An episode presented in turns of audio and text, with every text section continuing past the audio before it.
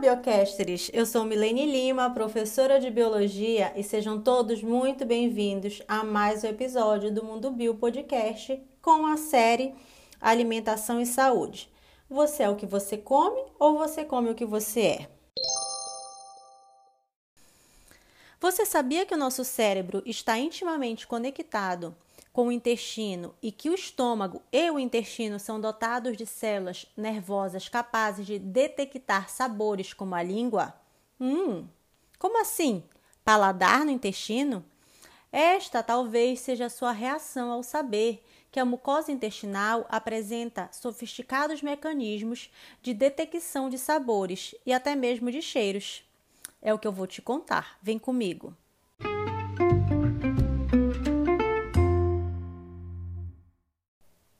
Tudo começou há várias décadas, quando se descobriu que as paredes do estômago e do intestino hospedam uma rede de neurônios com uma complexidade de causar inveja a qualquer medula espinhal. Seriam dezenas de milhões de neurônios, formando um conjunto de circuitos com células excitatórias e inibitórias, substâncias químicas neurotransmissoras, hormônios, células gliais de apoio, sinapses entre os prolongamentos dos neurônios e muito mais. Essa complexa rede impressionou os neurocientistas a tal ponto que ela passou a ser chamada de sistema nervoso entérico. O sistema nervoso entérico é encontrado ao longo de todo o trato gastrointestinal e se estende do esôfago ao reto, além de estar presente no pâncreas e na vesícula biliar. O controle neural da função gastrointestinal é predominantemente regido pelos neurônios intrínsecos do sistema nervoso entérico, embora possa haver modulação por parte de neurônios extrínsecos provenientes do sistema nervoso simpático, parasimpático e neurônios sensoriais. O sistema nervoso entérico é composto principalmente por células gliais, as células da glia entérica, e por neurônios entéricos. Estes tipos celulares fazem parte de uma complexa rede que controla a motilidade gastrointestinal, secreção, absorção de nutrientes, o fluxo sanguíneo e processos inflamatórios. O sistema nervoso entérico se responsabiliza em promover os movimentos de mistura e propulsão do bolo alimentar e a secreção de hormônios, enzimas e outras substâncias que participam da digestão. Esses movimentos têm uma velocidade e uma direção que deve ser bem regulada para frente em um vai e vem vagaroso, de modo a facilitar a digestão ou para trás explosivamente, quando é preciso eliminar por meio do reflexo do vômito alguma coisa que não caiu bem. De qualquer modo, parecem tarefas simples se comparadas com as do sistema nervoso central. No entanto, se as tarefas de saída são simples, o mesmo não se pode dizer das informações de entrada, ou seja, aquelas que chegam ao intestino. O sistema nervoso entérico precisa detectar a natureza de cada uma das inumeráveis substâncias químicas que entram misturadas aos alimentos que ingerimos: proteínas, carboidratos, gorduras de vários tamanhos e tipos, moléculas pequenas como as vitaminas, gases produzidos pela digestão, ácidos, bases e diminutos íons.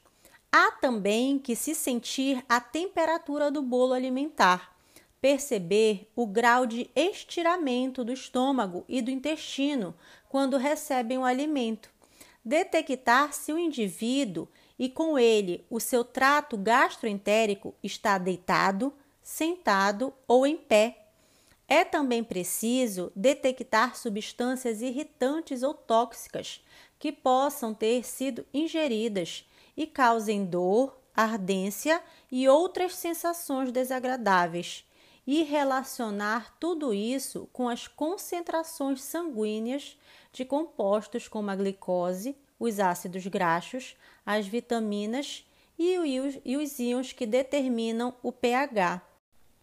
Toda essa complexidade sensorial da parede gastrointestinal levou pesquisadores a preverem que deveriam existir nesse local células receptoras especializadas na detecção química de todas essas substâncias.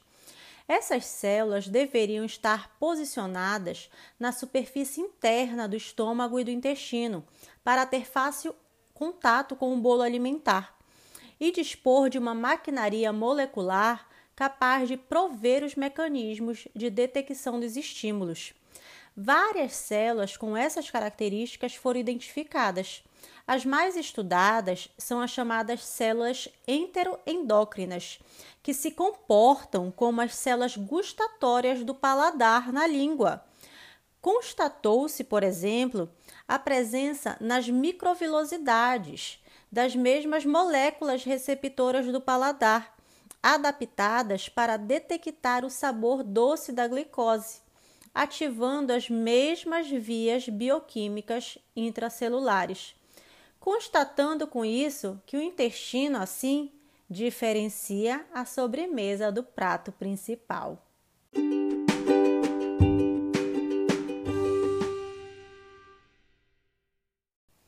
E aí, biocasters, gostaram do nosso episódio de hoje? Gostaram de conhecer mais sobre o nosso sistema nervoso entérico? Você já tinha ouvido falar dele?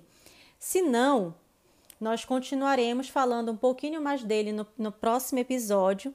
Fique ligado no Mundo Bio Podcast, todas as quartas-feiras, 10 horas.